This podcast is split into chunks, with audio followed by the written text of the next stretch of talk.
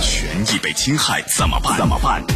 维权法宝，教您变被动为主动，赢得权益的最大化。最大化。好，接下来进入到高爽说法的维权法宝，我是主持人高爽，继续在直播室问候您。七十岁大爷啊，超长加班有十多年，讨要一百七十万加班费，法院会怎么判呢？来，今天我们来讲讲这事儿。邀请到的嘉宾是江苏瑞观律师事务所于文律师，于律师您好，主持人好，听众朋友们大家下午好，欢迎您做客节目。好的。啊，最近这个人力资源和社会保障部、最高人民法院联合发布了超时加班劳动人事争议的典型案例，其中就包括我刚刚讲这个啊，七十岁大爷超长加班了十九年，讨要一百七十万加班费。好，我们首先来听一听到底是怎么一回事儿。二零零一年八月起，东大爷进入某船只停泊点担任值班管理员，他说自己二十四小时在岗，吃住都在停泊点。二零二零年四月二十九日，单位通知东大爷，因停泊点搬迁，不再需要人看管。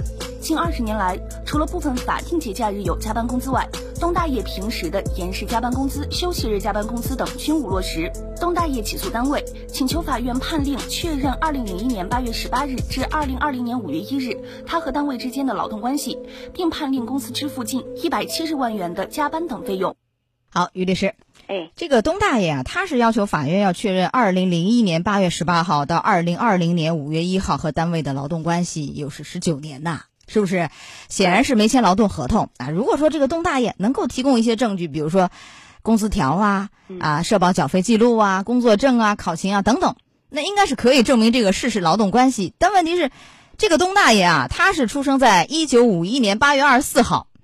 到二零一一年八月二十四号，已经整整是六十岁了。就是他已经到这个时候是已经是劳动者的身份结束。那么他跨度从二零零一年一直到二零二零年这十九年，这里面的到底是劳动关系还是一个劳务关系？这要分开来说了吧？你给我们算算这个到底怎么来看他这事儿？呃，原告呢，他是出生在一九五一年的八月二十四号。那么到二零一一年的八月二十四号，他已经年满了六十周岁了。因此呢，是从他二零零一年的八月二十号到二零一一年的八月二十四号，这个呢双方是劳动关系。那么从二零一一年的八月二十四号以后，其实就已经超过了这个法定的退休年龄。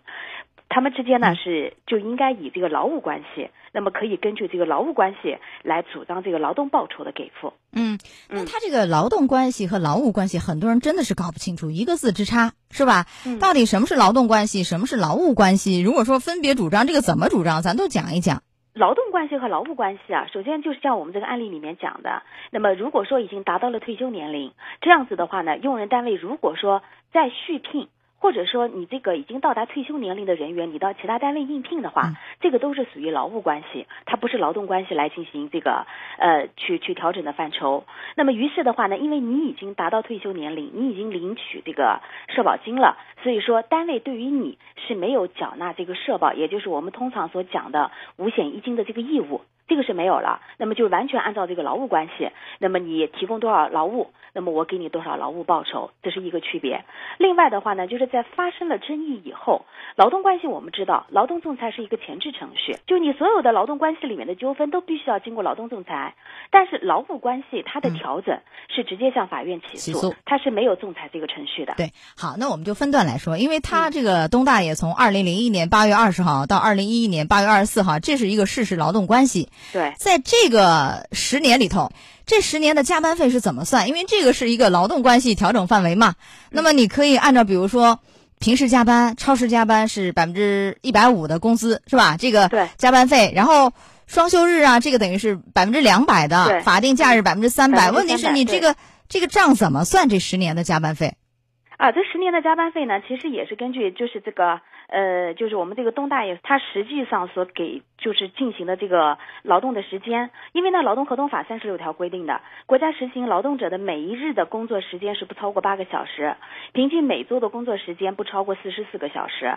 那么其实超出这个部分的，我们就可以主张，你比方说那个呃，你超出这个延时的这个加班工资百分之一百五，还有就是这个呃法定休休假日的百分之三百的工资。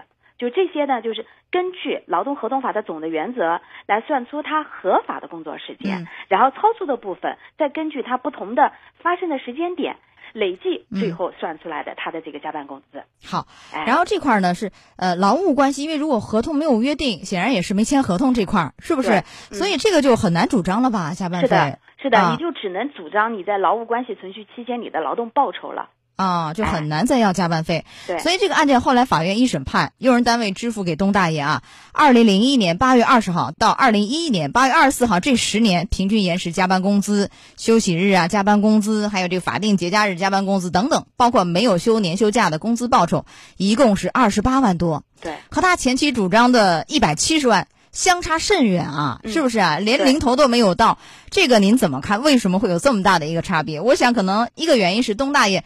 把这十九年一起算上了，那肯定后面那九年是没法算的，因为过了劳动者年龄嘛。是的。但是你即便是抛了一半去，这个数额也相差非常大呀。呃，我想一个是刚才主持人讲的原因，另外一个还有就是他的计算的这个标准，因为他的这个工资待遇啊，就毕竟是十九年，十九年的话，其实要根据他每一个时间段我们法律所规定的最低的工资标准来作为这个计算加班工资的依据，用这样的方式累计算出来的，所以说跟他的理想。就是心理的差距很大。对，好，我最想问的一个案件，这个事情是什么呢？因为我们说，类似于加班费的主张啊，它是有时效的。嗯，也就是说，往前倒一年，以前我们经常提醒大家，就是你比如加了十年班，不是说我十年都能要回来，很多时候只能往前主张一年的，有时效。为什么这次最高法这样的一个典型案例是可以倒回去十年都主张，而且中间等于是还间隔了九年内劳劳务关系，是吧？这个就人们很好奇，为什么可以这么主张？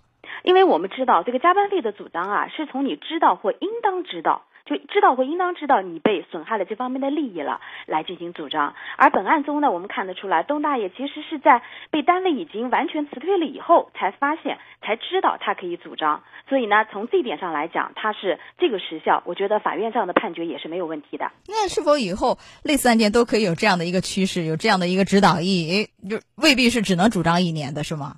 哎，我个人认为，从权利义务相对等的这个角度的话，这个案例是有参考价值的。好的，时间关系就只能到这儿了，也非常感谢于文律师。好，于律师再见。主持人再见。